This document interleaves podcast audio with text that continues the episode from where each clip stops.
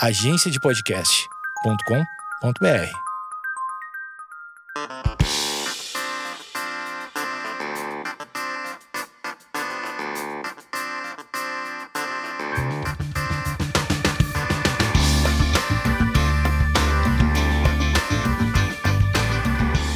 Esquizofrenóias no ar e nesta semana é, a gente está acabando o ano, né? Então é Natal que você fez. Eu diria que eu não fiz nada. Eu, como prestadora de serviço da comunicação, trouxe aqui é, tirando é, um, duas pessoas que me impactaram, né?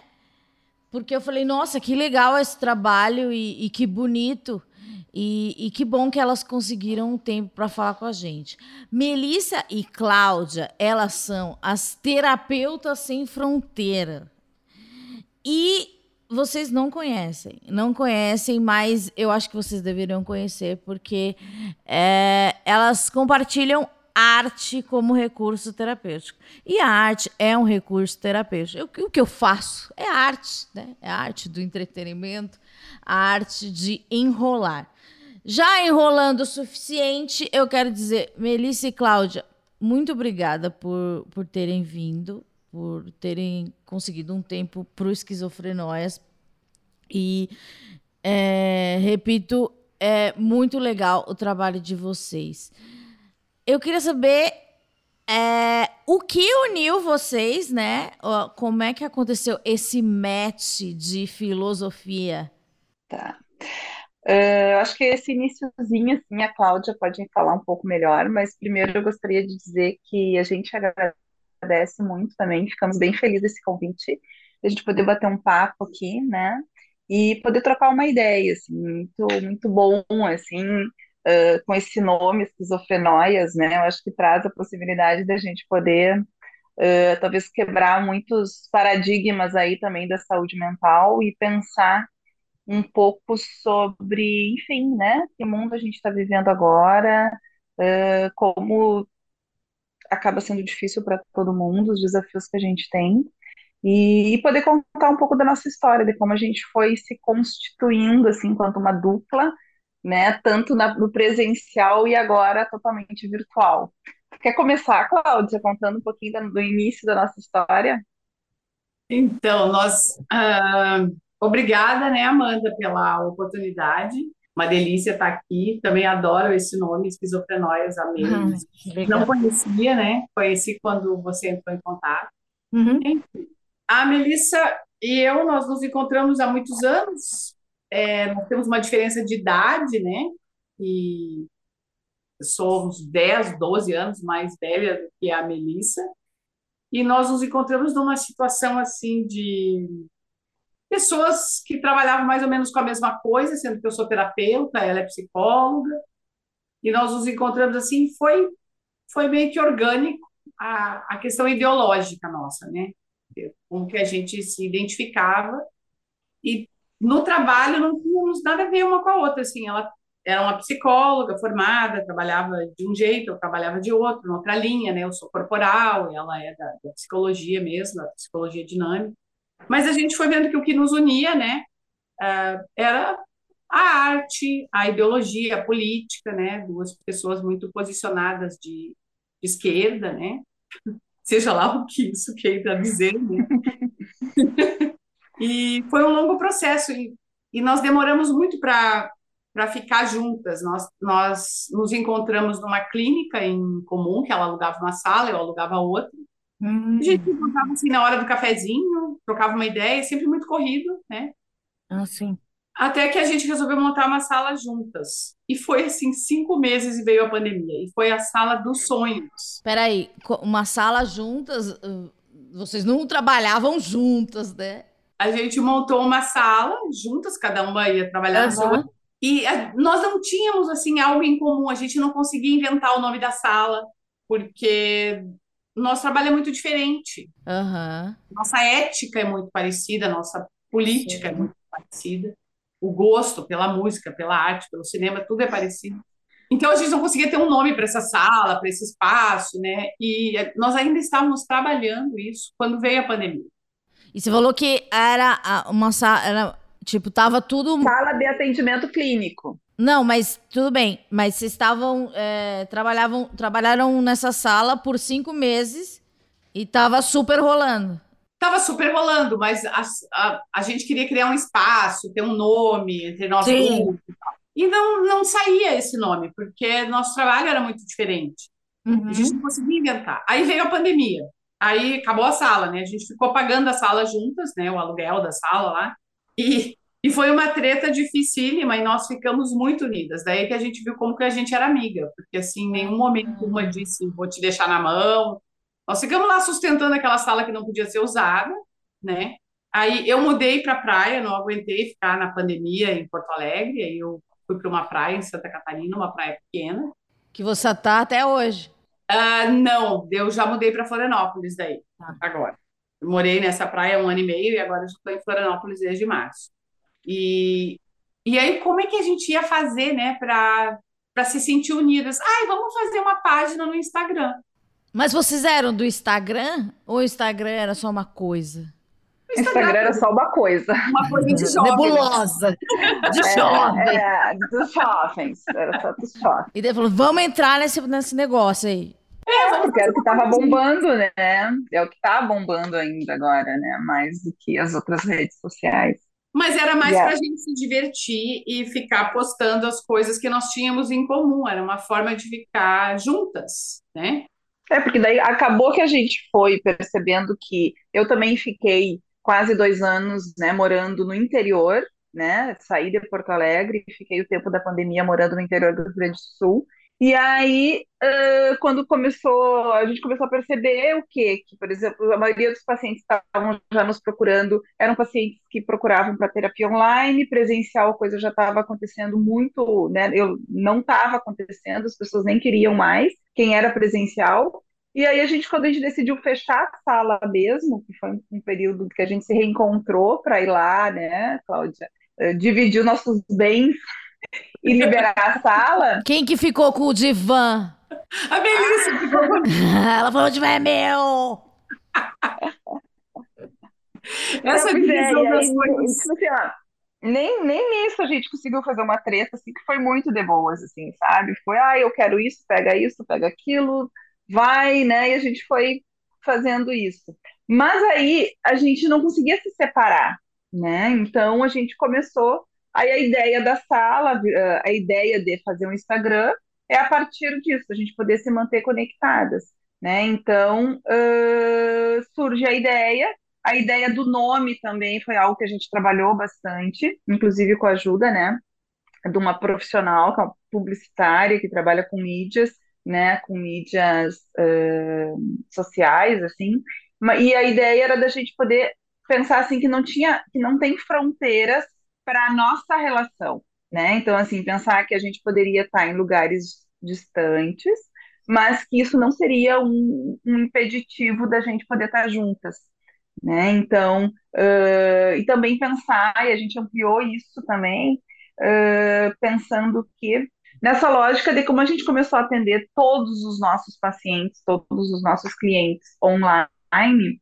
a gente poderia estar em qualquer lugar do mundo e a gente estaria, seguiríamos trabalhando e atendendo eles, né? Então, isso nos deu uma sensação de liberdade, de se sentir livre e também de se sentir próximas, assim, né? Então, a gente começava a trocar várias ideias e, e, e- a gente podia estar ali se encontrando, fazendo, né, umas, ah, uns encontros virtuais e aí surgiu o nome, assim, né? Terapeutas Sem Fronteiras, nessa ideia de que a gente pode estar em qualquer lugar, a gente pode trabalhar enquanto, né, terapeutas e a gente pode estar juntas, eu e a Cláudia, mantendo essa nossa parceria, que é de amizade, que é profissional.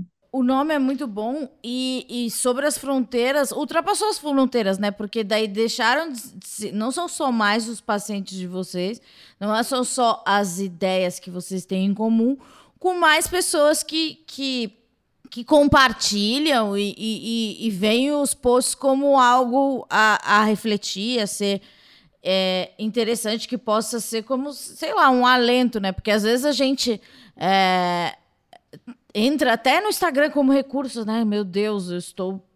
Eu é, eu quero é, alguém para falar, e às vezes a gente não tem. Então, você fala, nossa, essa página ela fala o que eu quero. E, e também não é só como recurso terapêutico, como é, no, no sub, sub nick de vocês, vocês falam é, a arte como recurso terapêutico. Então tem coisa de. tem é, dicas de filme, tem música. Então aconteceu recentemente a, a morte da da Gal Costa e, e daí você, é uma coisa que eu imagino que vocês têm em comum e vocês falam o, o, o que vocês acham que deve ser compartilhado, porque às vezes a gente tem coisa que é só nossa e pode pra, passar por uma comunidade.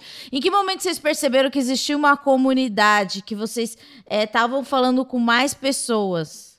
É, quando começou a, a... Nós não tínhamos nenhuma intenção com essa página. Tá bom, sim de bombar, assim. A gente nunca pensou que as pessoas fossem curtir tanto essa página. Era uma coisa de gosto mesmo, né? É, quem nos ajuda é a, a Tami, né? A minha filha mais, mais nova. Senso estético maravilhoso, parabéns. Essa estética é toda dela. Ela é Maravilhosa. É conteúdo também, ela... Uhum, conteúdo nós temos lá então, um grupinho nosso do WhatsApp, né? Que nós conversamos. E ela, ela nos dá umas dicas de coisas que não, não tem a ver e tal. Mas o mais incrível, que eu acho que. Não sei se tem a ver com o número de. É, o número de seguidores tem a ver com, a, com o algoritmo, né? Que a gente não entende como é que aconteceu aqui. Porque tem 17 mil seguidores, a gente nunca pagou um centavo. Uhum. As postagens não são assim. A Tami não tem tempo e nem nós. A Tami estuda arte na Bahia, né? Então, é, tá cada uma num lugar. Então ela posta assim uma vez por semana ou duas, não é nem aquela postagem que tem que ser mais frequente. Uhum. E nós não temos nada de nos regular, assim, tipo, a Melissa põe nos stories o que ela quer, eu ponho o que eu quero, sabe? Não tem uma. É uma brincadeira. Foi sempre uma brincadeira. Nunca foi. Mas a, parece que essa coisa do jovem da internet é uma coisa que veio para ficar e é um recurso, né? Até vocês estavam falando, a terapia, uh, até as pessoas preferem hoje em dia online, ou pessoas que quer, procuram terapia, é, querem online. É, e ontem mesmo eu estava fazendo a minha terapia, e, e daí eu até falei para meu terapeuta, e, e, ele era é uma abordagem rogeriana, né? Então, as, ele ia em casa. Então, ele sabia o meu ambiente, o meu cenário e etc. Então ele sabia os meus gatos é, andando pela casa. E daí eu, eu em segundo, por um momento eu falei assim para ele, porque eu tava falando sobre isso, né? Do meu trabalho, que tem que, tem que aparecer, etc. Eu falei, nossa, mas como você trabalha essa, nesse retângulo agora? Porque antes ele sabia todo, né? Ele sabia o meu universo. E quando você tem uma sala também, é, como a pessoa se deita, imagino, né? Não sou terapeuta, mas como a pessoa se deita, o que, como ela levanta a mão, como é que foi isso, né? Tipo, é, chegou a pandemia, eu não sei se já existia num grupo secreto na maçonaria dos terapeutas e psicólogos. Vocês conversavam sobre isso? Sobre, tipo, ah, em algum momento a gente vai virar online. Ou aconteceu assim, como um soco, assim, tipo, vamos. Pavor da ideia de aparecer em vídeo. Pavor. Sim pavor. Assim, eu atendia clientes, como eu, eu dei cursos uma época fora da, da cidade que eu estava morando, eventualmente eu atendia pessoas que queriam muito e pediam muito. Eu tinha lá. A minha sexta-feira era um dia que eu atendia pessoas de maneira remota. Três, quatro pessoas. Uhum. E era sempre por escrito. E as pessoas achavam por engraçado. Escrito? Por escrito? Eu atendia por escrito. Eu ainda faço isso. Tipo, se alguém está viajando, tá no avião, está no aeroporto e quer fazer um atendimento assim, eu faço por escrito, eu sou jornalista, né, de uhum. formação acadêmica, eu não sou psicóloga, eu sou jornalista. Então, por escrito, para mim, quando a pessoa gosta de escrever, super funciona, fica uma hora, uhum. pochete, assim, funciona. Inclusive, os exercícios corporais eu faço por escrito, posso fazer. Mas, enfim, então eu tinha, assim, pavor da ideia. E foi Sim, dia 18 de março foi o último dia que eu atendi presencial, já a cidade já estava ficando vazia. Eu ainda insisti porque eu estava muito apegada com a sala. E aí é, teve que ser, né? Segunda-feira eu já estava atendendo com vídeo, porque daí as, as pessoas que eram atendidas por mim de modo presencial, elas nem me deram a chance de ser por escrito. Elas falavam nem pensar por vídeo. Então teve que ser tipo papum, assim, ir lá e acontecer. Para mim foi assim. É, na psico, Amanda, a psicoterapia, ela, na, na psicologia, né, tem o conselho, então, regional de psicologia, e o que, que o conselho falava? Então, tem todas as hum. normativas, né? Então, Sim. até 2018, era proibido fazer atendimentos online que não tivesse caráter uh, de trabalhos de estudos acadêmicos, né? Ah. Então eles estavam fazendo estudos. O mundo inteiro trabalhava online, né? Mas o Brasil ainda não podia fazer isso. Mas você pessoalmente era aberta à ideia em 2018 ou também era fechada como cláusula? O que aconteceu comigo, tá? Assim, então só para dizer que uh, teve um marco que re regulamentou isso a partir de 2018. Então foi liberado para os psicólogos certo. antes da pandemia, que todos os psicólogos Sim. poderiam atuar uh, fazendo tratamentos online, psicoterapia online ou outro tipo de tratamento online, a partir de 2018. Então, os psicólogos que queriam tinham que ir lá se cadastrar e justificar por que estavam fazendo, o que queria usar, em termos de, de, de, de questões digitais, né, enfim. Uh, comigo, como é que foi, então? Eu ainda trabalhando em... Dois, eu estava trabalhando presencial em 2018 e acompanhei uma paciente que estava fazendo todo aquele processo para uh, imigrar para o Canadá. E ela começou a me pedir, ó, eu vou para o Canadá e eu gostaria de continuar contigo. A gente pode fazer online? E ali que ela me despertou algo que para mim não existia ainda, né? Então foi quando eu comecei a pensar nisso. Em 2018 mesmo eu comecei, eu fiz um curso básico assim, voltados para para terapeutas que trabalhavam então como que a gente se inseria online, o que, o que, que mudaria. Então a partir dali em 2019 eu comecei a atender ela, quando ela se mudou para o Canadá, eu comecei a atender ela online.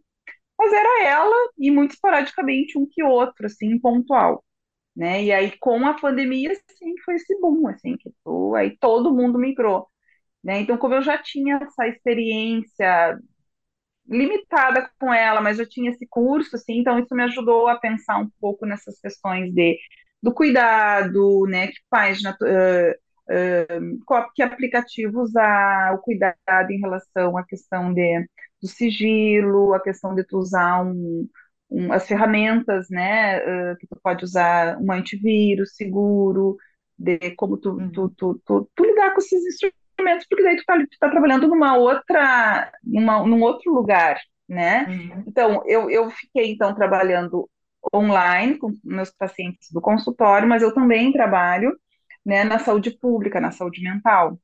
Então, o que, que eu, eu trazia disso, dessas minhas duas experiências? E aí, a saúde pública, né, onde eu trabalhava, é um serviço essencial, nunca parou. Né? Claro que a gente atendia casos que estavam mais graves naquele momento. Então, quando eu ia para o atendimento presencial. Você trabalha num CAPS? Isso. Uhum. Então, eu estava de máscara, né?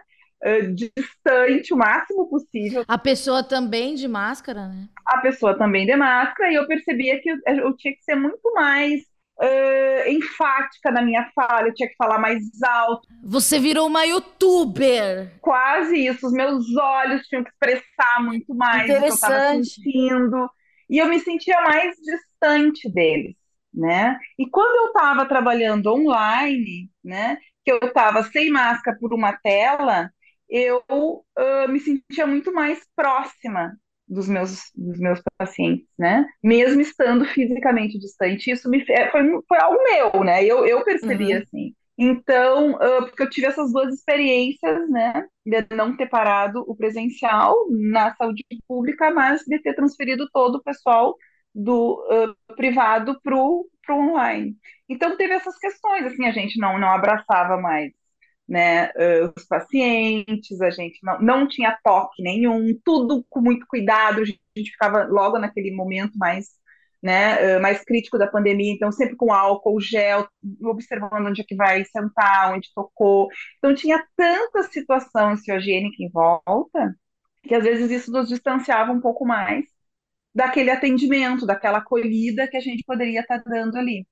Né? Então, uh, é interessante poder pensar que isso tudo foi, né, se, se reorganizando. Poderia pensar que eu me sentiria mais distante dos meus pacientes do consultório, foi o contrário, eu me senti mais perto, mais próxima deles no atendimento online do que o pessoal que eu estava atendendo. Essa questão do foco, né?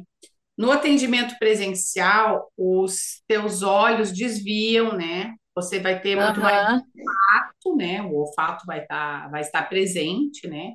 O tato, mas a questão visual e auditiva, ela é desviada, né? Você escuta coisas. E no atendimento online, né, no atendimento remoto, você fica extremamente concentrada na pessoa, né? Então, a coloração do rosto, por exemplo, eu trabalho com o corpo, a coloração do rosto no presencial nem sempre eu percebia como eu percebo no. Desculpa, a coloração do rosto? É, por exemplo, quando uma pessoa fala algo, por exemplo, que ativou muito ela, né? hum. né? Fez ela levar um susto ou uma vergonha, né? A coloração do rosto é imediata, assim, né? E aí ali tem uma ativação, já tem uma maneira da gente ir para tratar, né, para fazer o exercício corporal, para pedir para perguntar, né, perceber que vem um calor no rosto e tal. E no atendimento presencial, isso de alguma forma era um pouco mais difícil de, de fazer. Mas de uma forma, você acha que vocês acham que ficou mais minimalista? mais focado, porque eu lembro que no começo da pandemia eu achava que eu estava numa reunião com o meu terapeuta, então eu falava os relatórios, eu fazia o relatório da minha semana. Eu também eu fiquei muito noiada. Falei assim, gente, qual que, como isso na prática vai funcionar? Hoje é uma, uma conversa normal, é uma, uma terapia, eu consigo entender.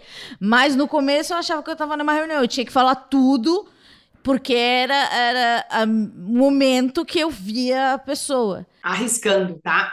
Talvez fosse pela, pela situação. Porque no início da pandemia, todo mundo ficou muito ativado, ficou muito né? Queria contar porque não via pessoas, né? As pessoas não viam uhum. pessoas, né? Elas ficavam muito sozinhas, né? Então talvez tenha mais a ver com isso do que com o atendimento remoto. Ah, eu arrisco falar isso. É, e também acho que assim, ó, é importante pensar que a psicoterapia online e a presencial, elas são coisas diferentes, né? São são Uh, são não, não dá para transportar e dizer que é a mesma coisa, são diferentes. As duas são efetivas, né? A psicoterapia online, por exemplo, tem muitos estudos no mundo inteiro falando da efetividade. Uh, e, mas são ferramentas que a gente utiliza, são situações, são contextos diferentes, né? E aí acho que tem duas questões que é importante ser levada em conta. Claro, tem algumas tem uns, alguns critérios assim, né? Por exemplo, uh, não é indicado uh, para criança a partir para criança, né, menor de, né, uh, uhum até os 10, 12 anos, às vezes não é indicado. Não é indicado para casos muito graves, com risco, né, com casos que tenha muito risco, a online, a psicoterapia online não é indicada. Né? Então, tem algumas situações que não é indicado. Mas o que eu digo que, que é uma das coisas mais importantes é poder perceber, assim, né? Primeiro, como que o terapeuta se sente, porque eu tenho vários colegas que disseram, eu não vi a hora de poder voltar presencial né? E abandonei o online, não serve para mim, eu não gosto. Né? E para mim foi exatamente, para mim e para Cláudia, né, Cláudia, foi exatamente o contrário. A gente se apaixonou assim por esse, por isso, por esse atendimento online, por poder estar uh, tá, né, próximo das pessoas, mesmo estando distante. Tu consegue, inclusive, um horário, né? Ah, eu posso mudar de horário, eu posso, porque eu não tenho que estar indo lá no consultório. Enfim, são várias questões, assim, uh, que fez com que a gente gostasse muito, assim, de trabalhar online. E tem pessoas, né, tem pacientes, tem clientes que não gostam. Então, acho que isso é muito pessoal, assim, né, da pessoa. Tem gente que quer, que quer estar tá junto, que quer encontrar, que quer ir lá, que quer ver, que quer sentir, né? Então, eu acho que isso é algo que vai muito da pessoa, de pessoa para pessoa. Eu faço a minha terapia online também e não pensaria em fazer diferente. Por várias questões, entra para minha comodidade. Primeiro, que eu gosto, me sinto super bem, super à vontade. E ficar pensando que eu preciso de quantas horas para me arrumar, sair de casa, né, ir num local, achar, pegar trânsito, achar um lugar para estacionar, gastar com estacionamento, voltar, quanto tempo isso dá também. Né? Então, aqui eu me fecho aqui na minha sala, ligo a câmera e começou. Posso me organizar cinco minutos antes. É, vamos ao tópico bastidores da terapia. Porque vocês é, estão é, atendendo, né? E, e daí, por exemplo, estou é, aqui numa sessão super densa ou numa coisa muito leve e de repente você tem que entrar no, no, com outro cliente, outro paciente, numa coisa mais, mais pesada ou, ou, ou um problema mais que, que pode, pode causar um estresse um em você. Como é, com vocês. Como é que é isso? Por exemplo, você está me atendendo agora, Amanda Ramalho, e daí vocês têm um, uns 15 minutos. O que, que acontece nesse vácuo? Vocês vestem um personagem, é uma, é uma roupa diferente. O que, que acontece nesse mundo da terapia? Porque eu gosto da terapia, mas eu não sei. Eu me preocupo com vocês também. Porque eu posso, sei lá, às vezes eu penso e falo, nossa, será que eu tô deixando meu terapeuta triste demais? Hum. Como é que é isso? Tipo, acabou. Aqui, vamos fingir que a gente tá numa sessão. Daí, em 15 minutos, vocês estão prontos para outra? Em três minutos. Sério? E como é que desliga da minha profundidade dos meus problemas e você vai esquecer tudo?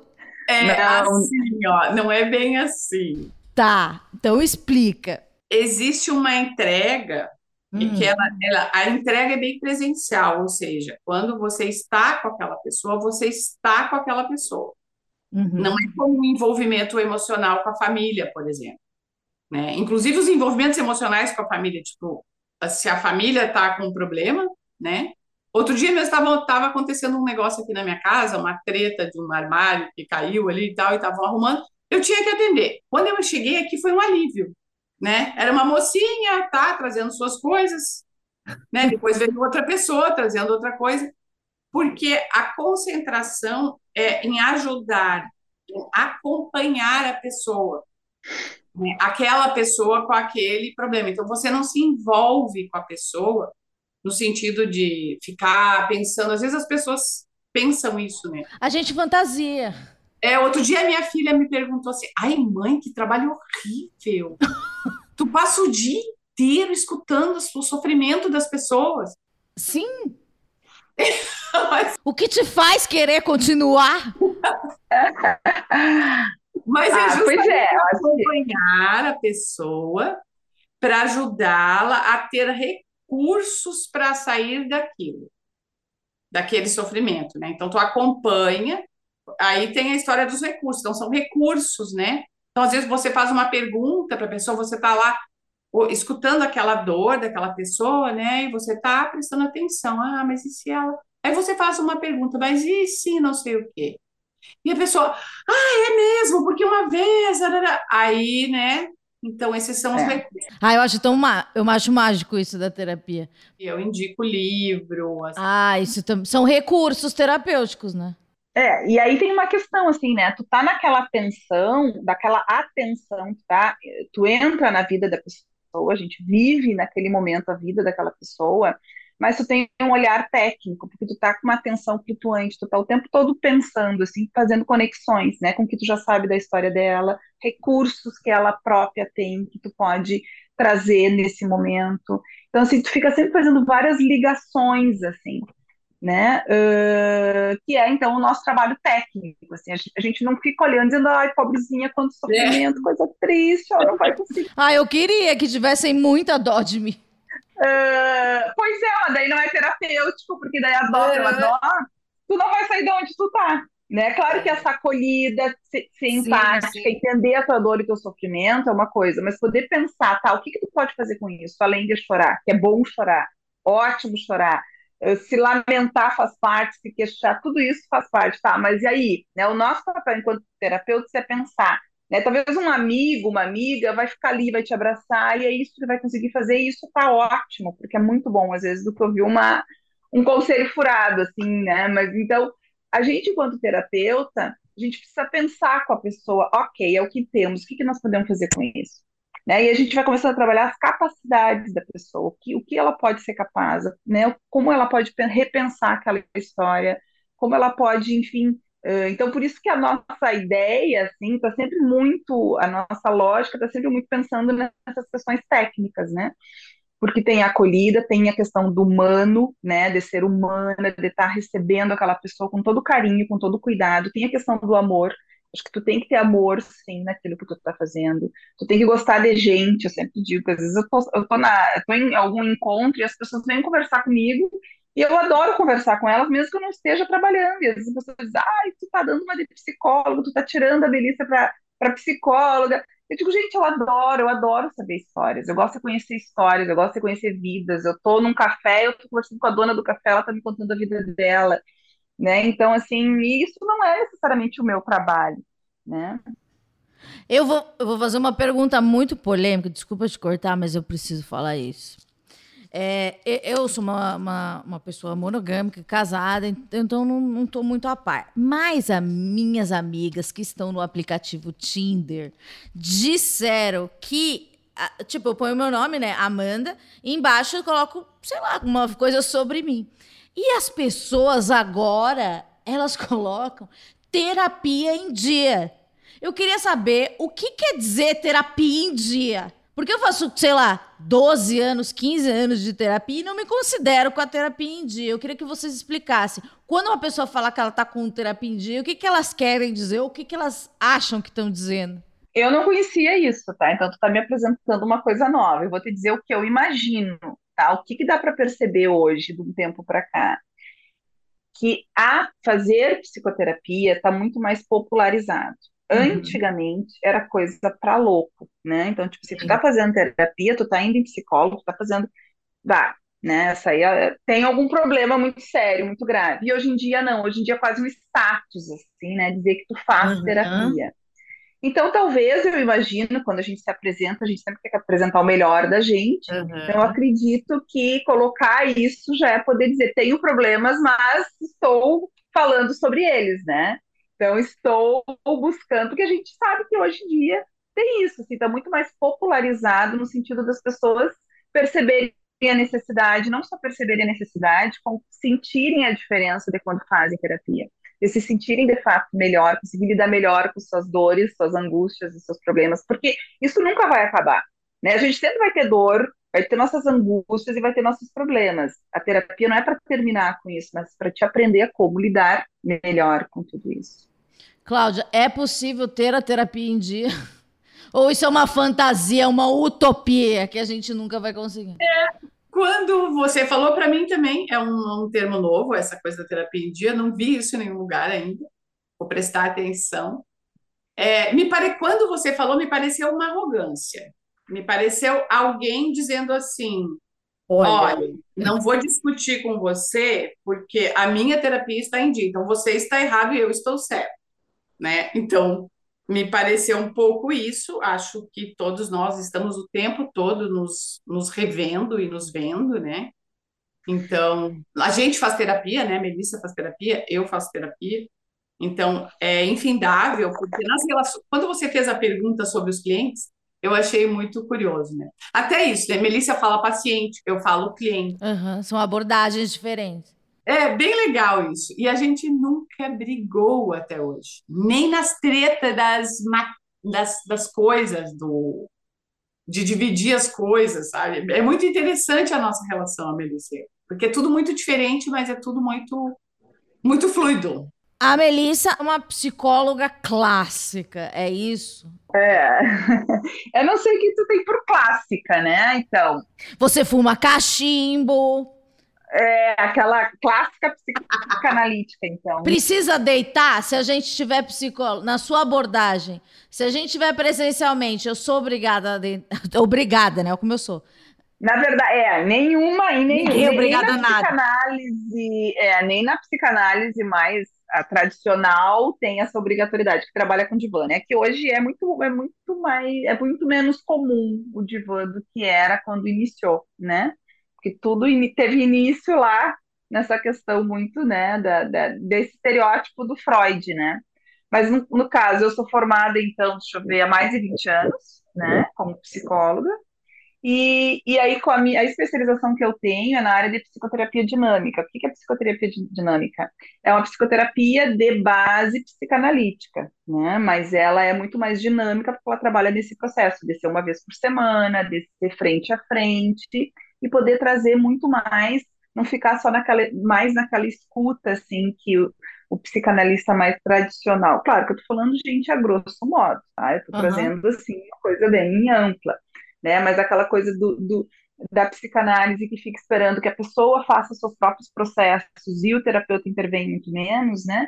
Na psicoterapia dinâmica, a intervenção é muito maior, é muito como o próprio nome diz, dinâmica, né? Então a gente vai interagindo, a gente vai trazendo, dando retornos assim muito mais uh, rápidos e de acordo com o que a gente vai percebendo e sentindo ali do, do vínculo e da, das questões terapêuticas. Muito legal isso que você falou, porque eu recebo muito isso. Amanda, qual, qual linha você faz? Ou eu estou com um problema, que, que linha eu devo fazer? Tipo, eu não, não sei responder essa pergunta. Eu acho que, que também não acho que não deve existir uma resposta, né? Porque é mais da, da pessoa conhecimento. Eu já, eu já tentei alguns tipos de terapia, mas essa, né, que é humanista, focada na pessoa, nunca sei o nome certo. Para mim funciona, é uma coisa mais é, acolhimento, né? E, e não esse acolhimento de pena, né? Mas é uma coisa de, de, de disso que você falou, tipo, é, eu percebo que, que ele me conduz a entender as minhas habilidades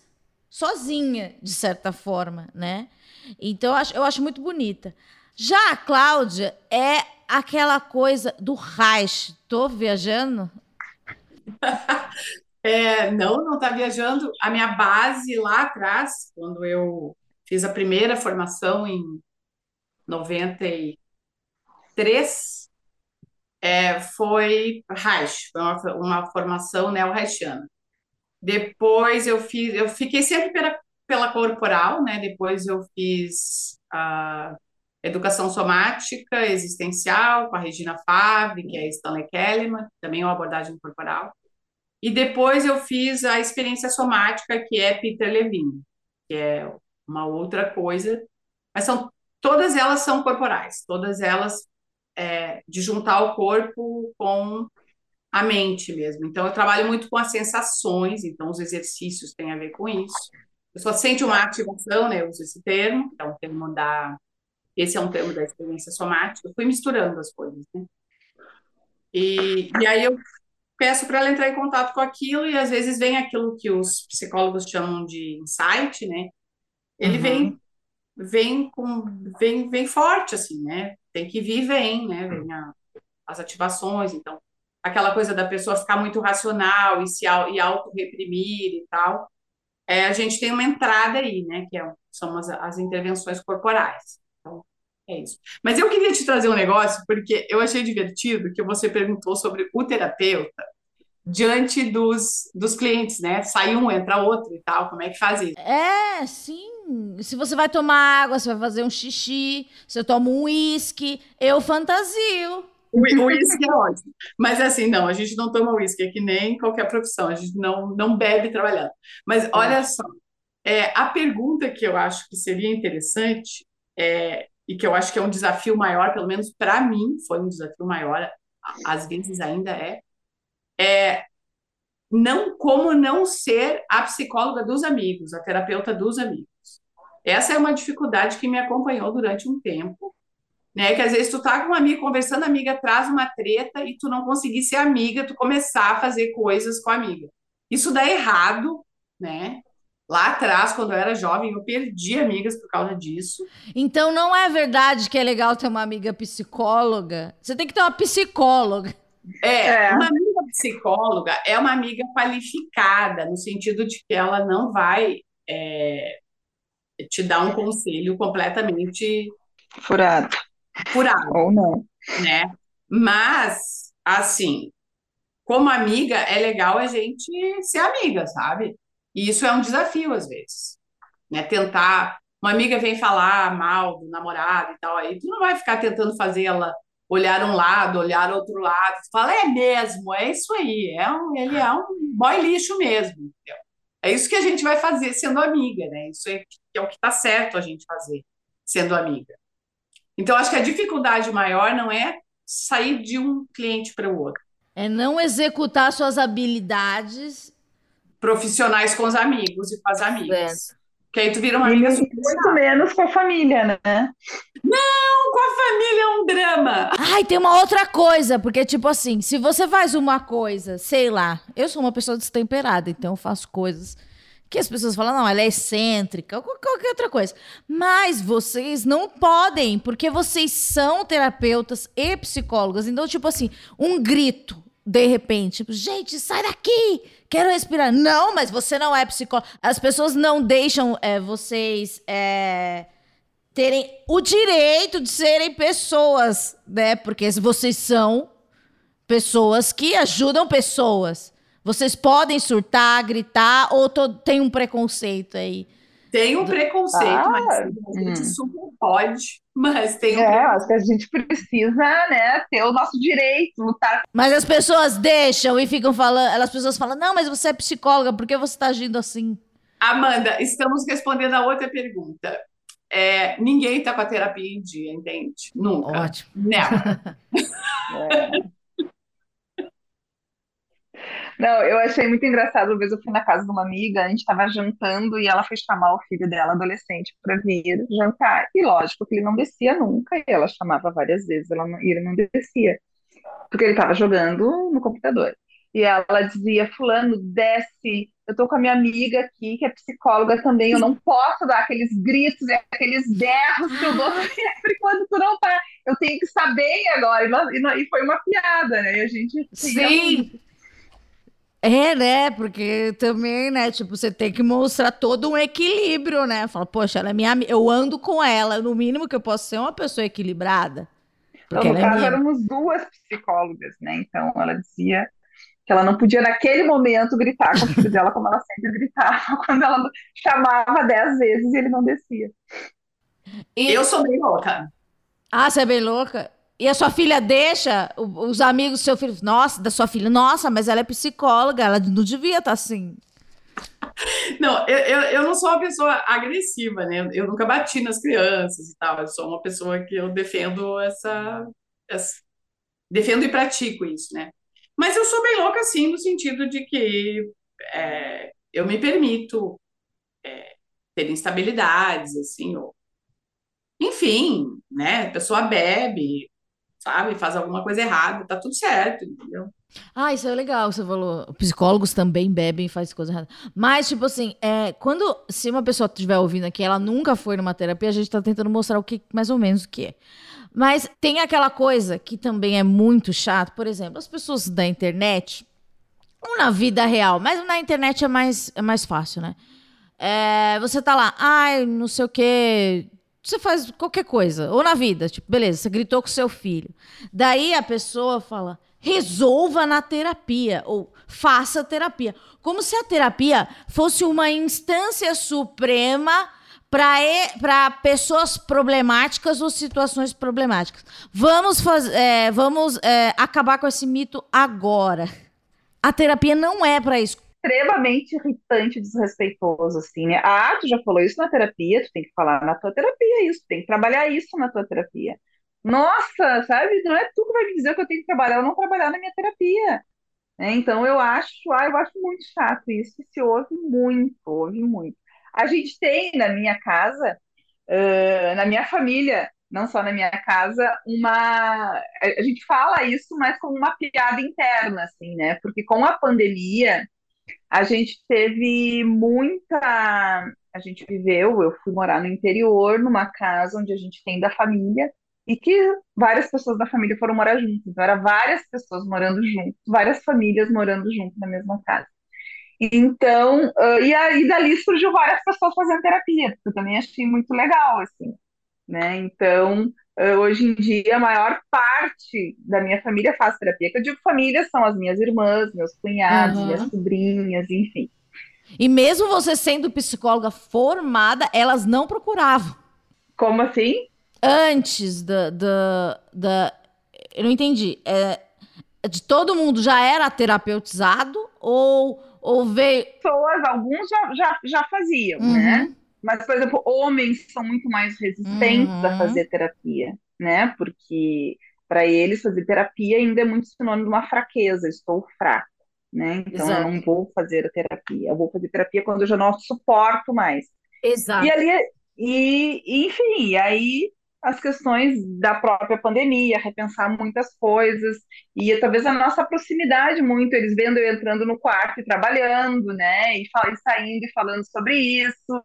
Então, enfim, acho que várias coisas acabaram, né, proporcionando a vida deles mesmo, momentos que impactaram, enfim. Mas hoje, a grande maioria faz e a gente brinca muito, a gente fala, né? já trabalhou isso na, na, tua terapia, então isso virou uma, uma piada interna, mas é extremamente irritante quando ela é falada de verdade, porque é isso, primeiro que dá a ideia de que a terapia vai resolver tudo na tua vida, que é uma grande mentira, a terapia não resolve tudo, se tem alguém aqui nos... Na terapia em dia, é uma falácia. Exatamente, é uma falácia, inclusive a terapia é uma possibilidade, não é a única, né? Mas é um dispositivo que pode vir a te ajudar a pensar sobre a tua vida, mas tu pode uh, correr, tu pode fazer balé, tu pode tocar piano, tu pode fazer outras, né, enfim, encontrar, enfim, fazer viajar, fazer várias outras coisas que também vão te ajudar, né, a pensar e te fortalecer na vida, mas uh, não é essa panaceia, a psicoterapia não é essa panaceia aí que tu vai chegar lá e tu vai encontrar tudo, Uhum. É, eu, eu, já notei milhões de coisas, o tempo tá acabando, senão eu vou ficar aqui tendo três horas, eu vou, tendo, vou ter aulas. Eu acho esse programa muito didático, porque eu aprendo. Então, se eu estou aprendendo, vocês também devem estar. É uma, uma, uma coisa. Vocês, terapeutas, quando a gente está errado, é, e a gente fica com vergonha, né? Então a gente dá uma mentira. Vocês sabem que a gente está mentindo, correto? Nem sempre. É. Mas daí você também é terapeuta da Fernanda Montenegro, né? É, mas aí eu acho que entra essa parte, né, de, de entender que o que a gente leva para o processo terapêutico, né, é, às vezes, muitas vezes, e na maior parte das vezes, a primeira meia hora da conversa, ou os primeiros 15, 20 minutos, a pessoa está na sua defesa, ela não está trazendo aquilo que ela realmente precisa tratar. Às vezes leva meses para uma pessoa trazer alguma coisa que é realmente importante. Então, o nosso olhar tem a ver com a, né, então, aquela sessão quando, por exemplo, eu rastreio muito o meu próprio corpo, as minhas próprias sensações, né, para ver. Quando a pessoa está com um assunto assim que que não está andando, que não está interessante, né? É, eu rastreio assim que tô assim, tá um negócio meio monótono. A gente vê que a pessoa está enrolando, que ela não está trazendo. Então, você tem que prestar bem atenção para ver a hora que vem uma coloração, a hora que vem para você ir lá e trazer ela para o que realmente interessa. Agora, há sessões e sessões, né? Tem sessão que é só tomar um chazinho mesmo. Tipo, quando a pessoa trouxe lá várias coisas na sessão anterior, mexeu com coisas profundas e tal. A outra sessão, então, vai ser um pouquinho mais assim. Mas assim, ó, não tem isso de levar para terapia. O que você leva que é o importante naquele momento, ou nada a ver? É, às vezes para o marido da pessoa tá lá, ah, leva isso para tua terapia. Ele que leve para dele. É, porque às vezes o que ela está sentindo né? Ou que ela está querendo levar, é uma outra coisa, é um outro uhum. sentimento, é, ela está num outro momento. Então, nós somos muito ricos, ricas em conteúdo, todos nós. Nós temos muitos conteúdos. E a terapia é uma hora, né? Então, tem as defesas, tem os interesses de cada um, né? Então, é um e tem as possibilidades de cada um também naquele momento. Eu fiquei pensando, essa mentira que tu comentou, Amanda, às vezes é o que a pessoa consegue fazer. E é, a gente precisa uhum. entender, né, que tem um processo, tem um vínculo que vai se formando de confiança, que vai sendo capaz de fazer com que a terapia possa avançar e andar.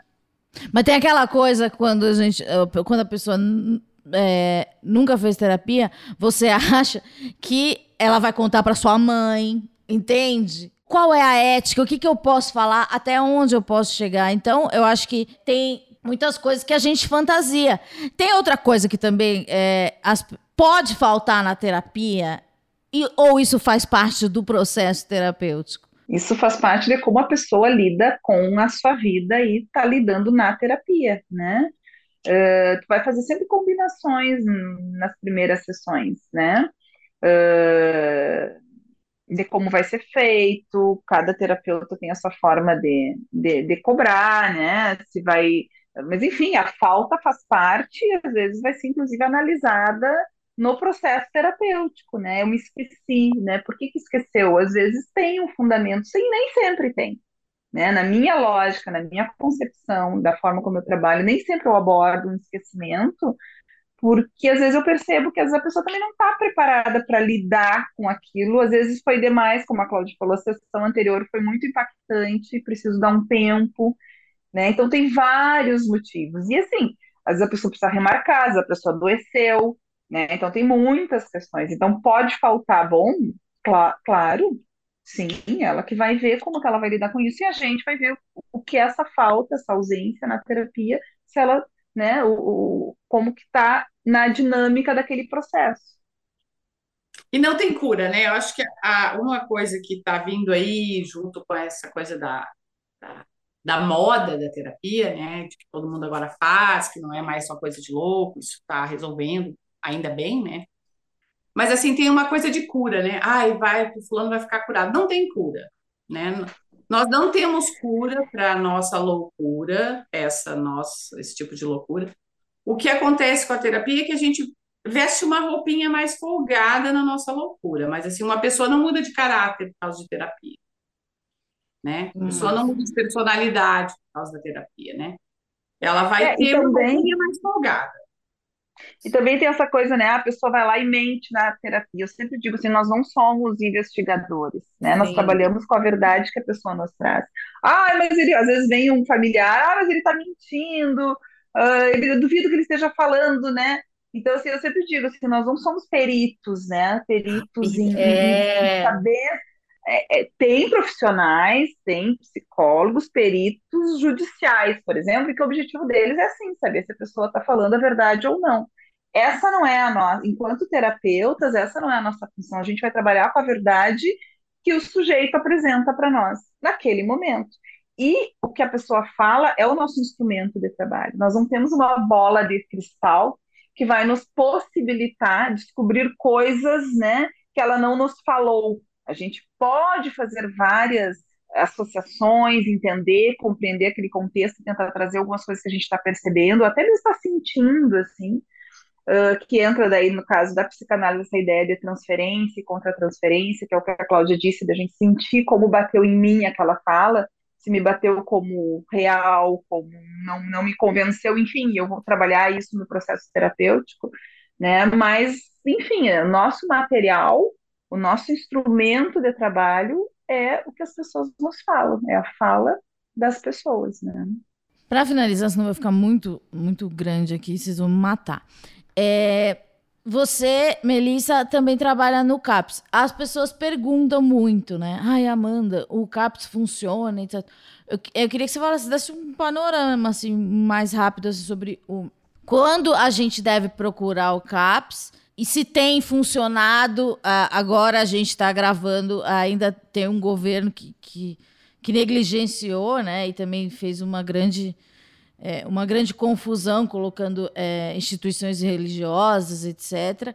É, o que, que, é que é uma pergunta muito extensa, deveriam ter um programa inteiro sobre isso. A gente vai fazer um, a gente vai fazer sobre o CAPS depois juntas, depois a gente vai falar sobre o pessoal da dor com Cláudia. Já estou marcando aqui porque eu sou do pessoal da dor do, do psicossomático. Então a gente tem muito a conversar. A gente pode fazer uma série de Terapia Sem Fronteiras. Eu já estou falando no ar, porque daí não tem como elas negarem. O CAPS, quando eu devo procurar? Funciona neste momento que a gente está aqui, dia 12, dia 16 do 12. É... Então, nós estamos falando de um país continental, né? E tem CAPS no Brasil inteiro. Então é muito difícil até dizer uh, se os CAPS funcionam no Brasil inteiro.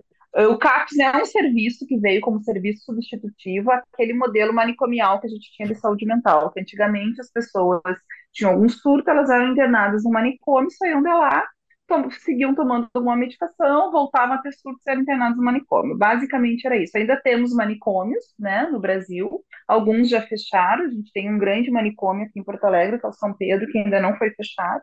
Está em processo de. Mas, enfim, uh, os CAPs, então, surgiram lá pela década da, de 90, né, e tem em todo o Brasil, o primeiro foi em São Paulo, e isso é uma, é uma política hoje da saúde mental no Brasil inteiro. Como tu bem falou, nesse governo, nesse desgoverno trágico que estamos finalizando, né, que foi um governo de muito sofrimento e muita dor, uh, realmente teve um, um, total tirou, né, dinheiro da saúde mental, dos serviços substitutivos e foi muito esse, esse, esse governo investiu maciçamente né, nas comunidades terapêuticas de cunho religioso, onde então, tem a questão dos pastores e com certeza muito dinheiro foi embolsado, né, onde é um tratamento extremamente duvidoso e que nós somos da luta antimanicomial e da reforma, nós somos contrários a comunidades terapêuticas, né. Então, assim, basicamente é isso. Sem, uh, sem financiamento público, tu não faz política pública, tu não faz saúde mental. Né? Então, os CAPs, assim, é muito também, vai muito do município. O município onde eu trabalho investe muito em saúde. Ele investe mais do que, inclusive, mais do que a, a que não é Porto Alegre. Eu trabalho no município aqui da, próximo a Porto Alegre, né, que é Santa Cruz do Sul. Então é um município que investe muito em saúde. Uh, enfim, né, eu acredito nos CAPs, eu acredito que agora, então, com esse novo governo, assim, uh, vai ter novos investimentos, porque assim, não é terminando manicômios que tu termina, uh, que tu, uh, o manicômio ele está dentro de nós, né? Então, assim, o manicômio é algo que faz parte de nós. A gente tem um lado manicomial quando eu grito, quando eu berro, quando eu quero me impor, quando eu não tenho osso, eu estou tendo atitudes manicomiais também, né? Porque o manicômio vem da não escuta do outro, do não reconhecimento da dor, do sofrimento, né? De usar a violência como uma forma de delimitar a presença, a existência do outro. Então, pensando nisso, pensando que a gente tem uma necropolítica hoje, a gente vive um, um, um manicômio a céu aberto no Brasil, né, onde as pessoas são mortas por sua cor, por sua condição social, né, onde mulheres são mortas, né, né, pela questão da misoginia. Então, assim, pensando nisso, é isso, né, a gente vive num manicômio a céu aberto e é muito difícil, muito duro, né, estarmos hoje aqui resistindo mas a, a, esperança, eu tenho muita esperança, sim, renovei as minhas esperanças, né? Inclusive, a gente falava muito, eu falei muito assim no meu blog, no meu blog, no meu Instagram, né, profissional, que eu tenho individual, assim, eu falei muito sobre a questão da depressão cívica, né, que o Dunker fala sobre isso, eu achei fantástico, que é toda aquela tristeza que algumas pessoas passaram por ver tantas coisas, tanta destruição, né, acontecendo ao longo desse período. Mas, enfim, eu acredito, eu sou uma grande. Eu tenho muita. Eu acredito muito na saúde pública. Construí, estou há mais de 18 anos trabalhando, né? E sou uma grande incentivadora e articuladora dos movimentos, assim, também sociais e da política de saúde mental. Quando procurar um CAPS, tá? Então, os CAPs eles foram construídos para tratamento de pessoas em situações graves de saúde mental né? Então, o que, que eu vou te dizer, assim, no geral os CAPs não conseguem ficar só com essa população, porque tem lugares que só existe CAPs, públicos só existe CAPs, então não tem aonde se tratar, tem casos que não são tão graves e acabam sendo tratados nos CAPs, né, porque não tem para quem encaminhar, e se não vai tratar ali, aquilo pode ficar pior, então, acho que assim, as pessoas precisam, né, pensar assim como é que elas estão. Na verdade, as pessoas sempre dizem, ah, todo mundo deveria fazer terapia, sim, mas a maioria da população não tem condições financeiras de arcar com a sua terapia privada, né? Mas quando procurar um CAPS, uh, no geral, onde eu trabalho, a ideia é procurar primeiro a rede básica de saúde, que é o posto de saúde, né? Lá poder ter uma conversa com o um profissional lá e poder ver posso iniciar um tratamento. O meu caso é de caso de ir para CAPS? Não é para ir para CAPS, porque os CAPS acabam priorizando casos graves. O que é caso grave? Algum, né, algum, algumas questões da pessoa, algum surto psicótico, né, um momento que a pessoa se coloca em risco, coloca a vida dela em risco, a vida de outros em risco, né, é quando a coisa acaba precisando ter, porque os CAPs, no geral, têm uma equipe bem robusta, assim, né, para dar conta de situações mais graves. Mas, uh, enfim, é muito pessoal. Às vezes a pessoa está muito mal, iniciou uma depressão, essa depressão evoluiu, ela já está com algum risco de vida, né? Então isso precisa também ser, ser avaliado.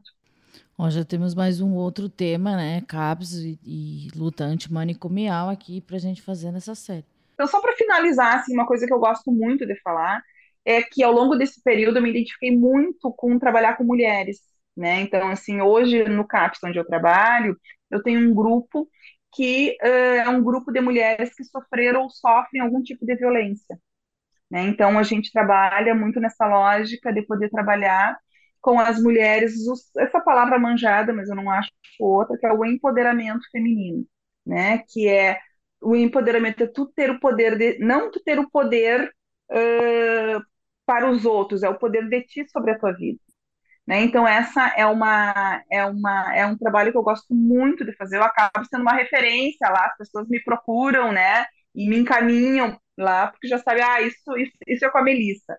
E eu desenvolvi muito isso, assim, eu gosto muito de trabalhar no consultório privado também. Eu trabalho muito nessa lógica, né, de poder trabalhar as questões do machismo, porque o machismo ele é algo que além de nos matar, né, ele mata a nossa alma, né? Ele acaba com o nosso emocional. E as mulheres, quando vão buscar ajuda, é porque elas querem fugir dessa lógica, elas não suportam mais o que elas estão vivendo, né? E muitas vezes são vistas como fraca, deprimida, histérica, louca, né?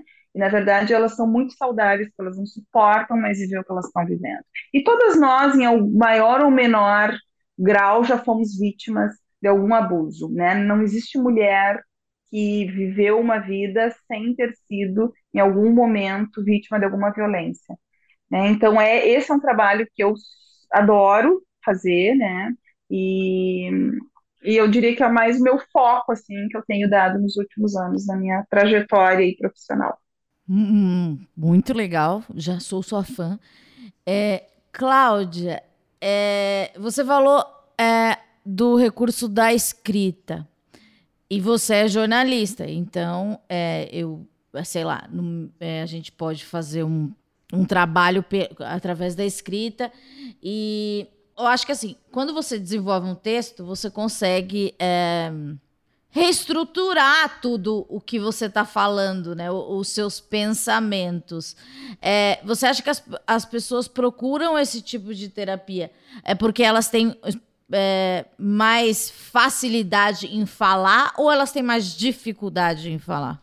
Olha, o que eu notei, eu não atualmente eu não, não estou atendendo ninguém exclusivamente por escrita, tá? Porque ficou por vídeo, então eu atendo tipo como eu te falei, alguém está no aeroporto, né? Tá em trânsito, ou tá tá num lugar que não tem privacidade, né? Para fazer vídeo. Sim faz por escrito. Então, é bem ocasional, né?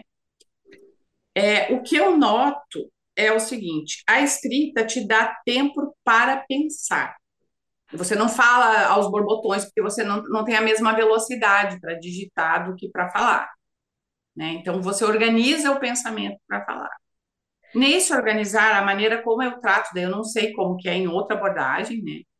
Mas eu percebo na escrita a aceleração, por exemplo. A pessoa começa a acelerar pela escrita da para E daí eu peço para ela, por escrito, né, para ela parar e perceber o que ela está sentindo. Eu pergunto: teus pés estão no chão? Você está sentada? Né? Quem está na sua volta? O que você está vendo? O que você está ouvindo? Né? E aí, por meio das sensações, vai acontecer a mesma coisa que acontece no, no presencial ou no, no remoto, tete a tete. Mas o que eu noto é que, às, às vezes, a pessoa está falando tanto, né? Às vezes a pessoa fica 15 dias sem vida e vem, é, fica aquele relatório, assim, às vezes eu nem consigo intervir, né? E pela escrita dá para intervir melhor, porque a pessoa escreve e ela espera te escrever.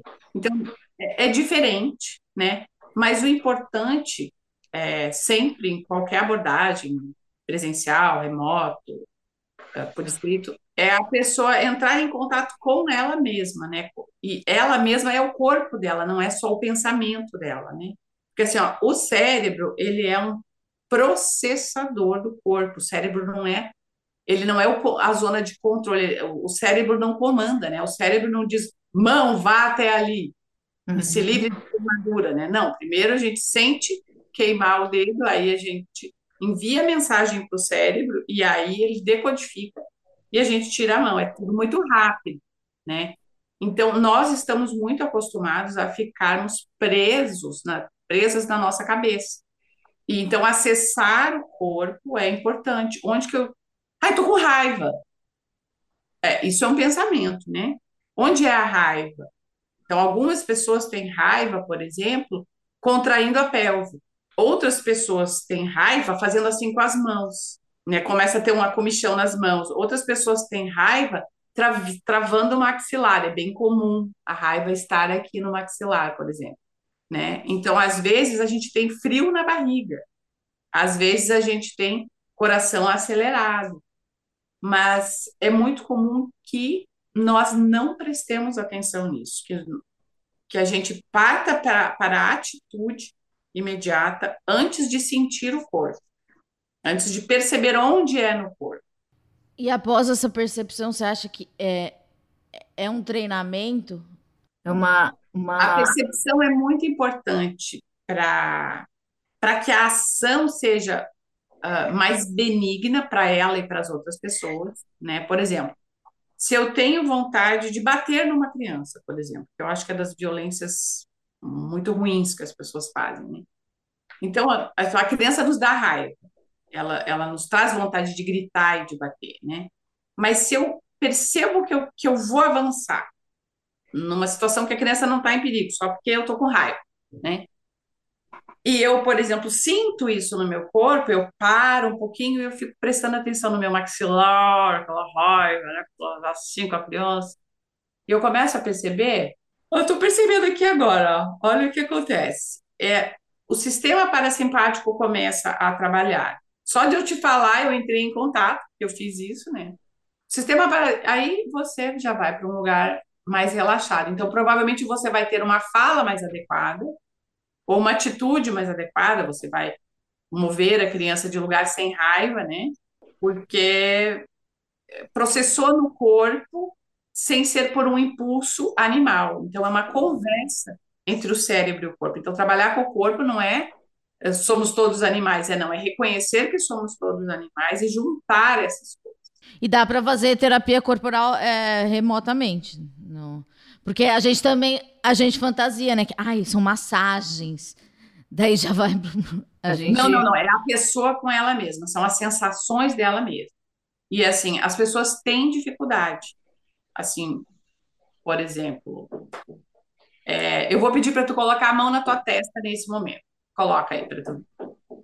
Hum. Agora vou, coloca assim, eu vou te perguntar. O que que tá mais quente? A tua mão ou a tua testa? A mão. Tá, você viu que demorou um pouquinho? Né? Isso. Então é muito fácil, a gente põe e tira e tal e não verifica, né? Não, não, não entra no, na coisa de, ah, é a mão. Só isso já dá um pequeno relaxamento. Você teve um pequeno relaxamento no momento que você a ou a, a mão.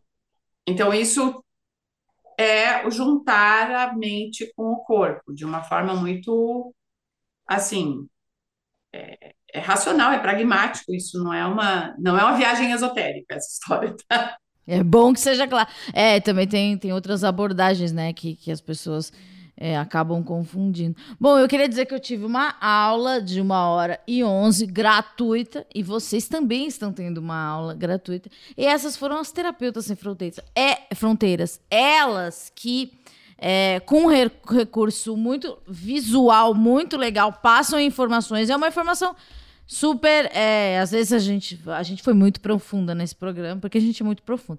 Mas é, no Instagram você quer uma rapidez. Então elas trazem profundidade, rapidez, design legal, dicas de filme. E também tem uma coisa do, do, do social, do social do que eu digo assim, tipo do momento que estamos vivendo no país. Então, é, é político também, né? Terapia também é, é, é terapia. É, o recurso terapêutico é, é uma política e a gente se posiciona. Ou estou viajando completamente? Não, é isso aí. Completamente, é, é político, sim, tudo é político. Obrigada, de verdade. É muito legal é, encontrar mulheres como vocês e sigam a é, Terapeutas Sem Fronteira. Isso, né? Tem os dois S se juntam. E muito obrigada, de verdade. Eu adorei. Quero fazer mais. Tem, a gente consegue eu fiz muitas anotações aqui, a gente tem vários temas, e, e, eu não sou uma pessoa linear, então eu penso numa coisa e vem outra, e daí eu falo, nossa, mas eu quero falar disso, é tão importante. Daí eu falo, ai, não vai dar tempo. Então, sei lá. Obrigada de verdade. Imagina, nós que agradecemos, adorei o bate-papo aí e ficamos disponíveis aí para outros momentos. Adorei, por favor, já temos um grupo no WhatsApp, vou ficar mandando links, aquela pessoa chata, né? Vou ficar mandando links e pedindo opinião e consultoria. E depois a gente vai é, fazer um especial sobre todos os subtemas que viemos aqui. E, e era um programa que era para falar de Natal. Eu acabei falando sobre a gran, o grande problema das, da situação do Brasil. Do Brasil, não, do, do, do, do, ser humano brasileiro hoje em dia é estar com a terapia em dia. Verdade ou mito? Hoje você sabe a resposta e a gente vai. Por favor, não deem match nesse tipo de pessoa. Obrigada, Cláudia. A Cláudia, ela mora num paraíso. Já entendi, porque ela tá andando pela casa. Então você fala assim: que legal, Cláudia. Olha. Ah, gatinho. Até, gatinho. Obrigada, Amanda. Tchau. Vocês são ótimos. Até semana que vem, até o ano que vem. E paz nos estádios.